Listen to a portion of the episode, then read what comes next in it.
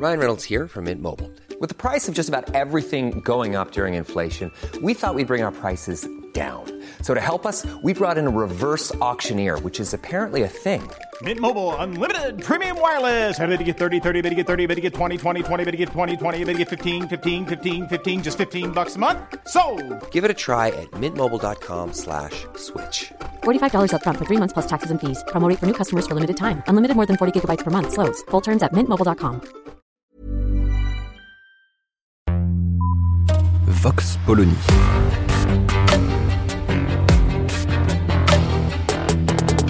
L'actualité vue par la directrice du magazine Marianne, Natacha Polony.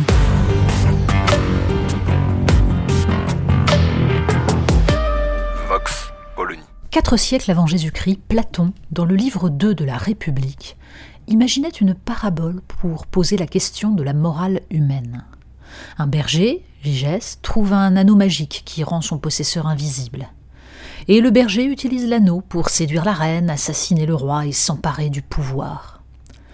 Qui donc agirait autrement se demandent les interlocuteurs autour de Socrate. Les hommes ne respectent-ils la morale que parce qu'ils ont peur du châtiment? Parce que pèse sur eux le regard de leurs semblables? Socrate et ses contradicteurs, dans leurs spéculations subtiles, étaient loin d'imaginer qu'existerait un jour une place publique sur laquelle chacun pourrait avancer masqué et vivre avec l'illusion qu'il possède l'anneau d'invisibilité et peut déchaîner ses pulsions en toute impunité.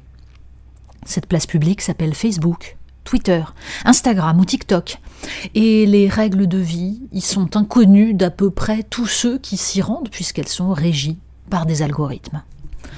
Alors que s'ouvre en France la campagne présidentielle et que chacun y va de son discours indigné sur le danger fasciste, les institutions européennes à Bruxelles, l'Assemblée nationale et le Sénat à Paris recevaient Frances Hogan, employé de Facebook ayant diffusé des, documents internes à l'entreprise, prouvant son refus de lutter contre les effets pervers de ces algorithmes. La légende médiatique veut que la jeune femme ait choisi d'intégrer Facebook avec l'espoir, justement, de participer à l'amélioration du fonctionnement du réseau social, après avoir vu un proche dériver vers des postures radicales et complotistes, seul devant son ordinateur. Les plus cyniques feront remarquer que s'il est moralement choquant de voir les dirigeants de Facebook jouer les naïfs, alors que des documents démontrent que leurs études internes s'inquiètent depuis longtemps des ravages d'Instagram sur l'estime de soi des adolescentes et sur l'image qu'elles se font de leur corps, nul n'avait besoin d'attendre des travaux de sociologie pour se dire que les réseaux sociaux sont, en particulier pour les enfants et les adolescents, des armes de destruction massive, et que l'humanité ne semble absolument pas maîtriser ce qu'elle est en train de produire. Il faudrait pourtant se garder de deux écueils.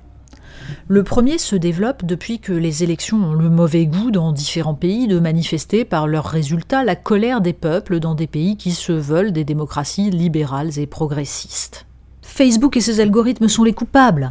Trump, le Brexit, Zemmour même. La faute à ses contenus, mis en avant par les ordinateurs qui, on le répète à l'envi, valorisent davantage les infox que les vérités établies.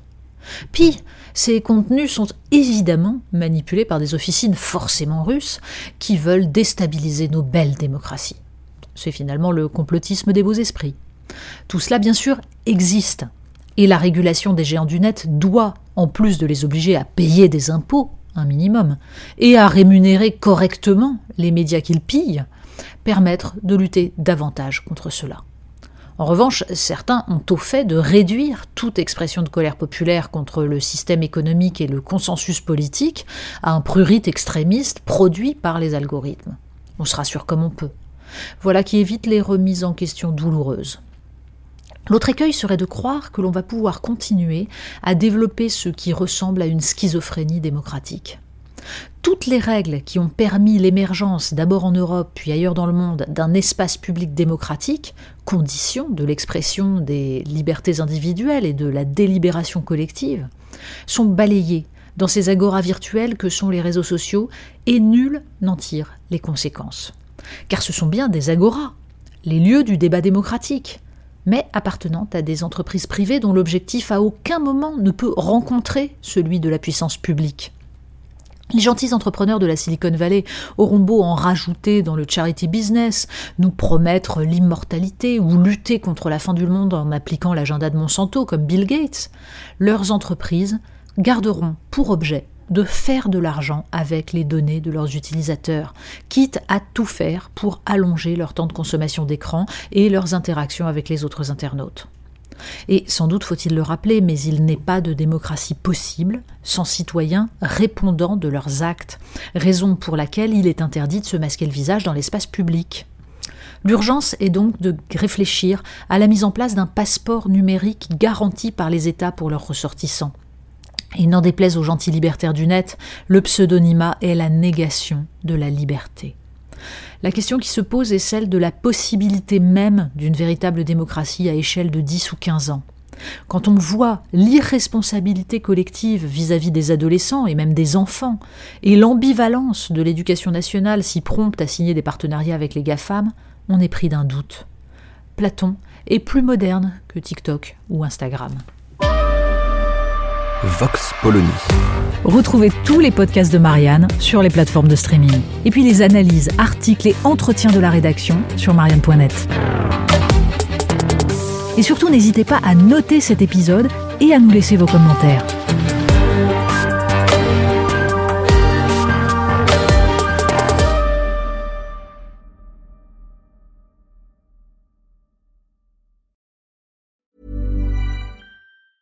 Hi, I'm Daniel, founder of Pretty Litter. Did you know cats tend to hide symptoms of sickness and pain? I learned this the hard way after losing my cat, Gingy. So I created Pretty Litter, a health monitoring litter that helps detect early signs of illness by changing colors, saving you money and potentially your cat's life. Pretty Litter is veterinarian developed, and it's the easiest way to keep tabs on your fur baby's health right at home. Go to prettylitter.com and use code ACAST for 20% off your first order and a free cat toy. Terms and conditions apply. See site for details.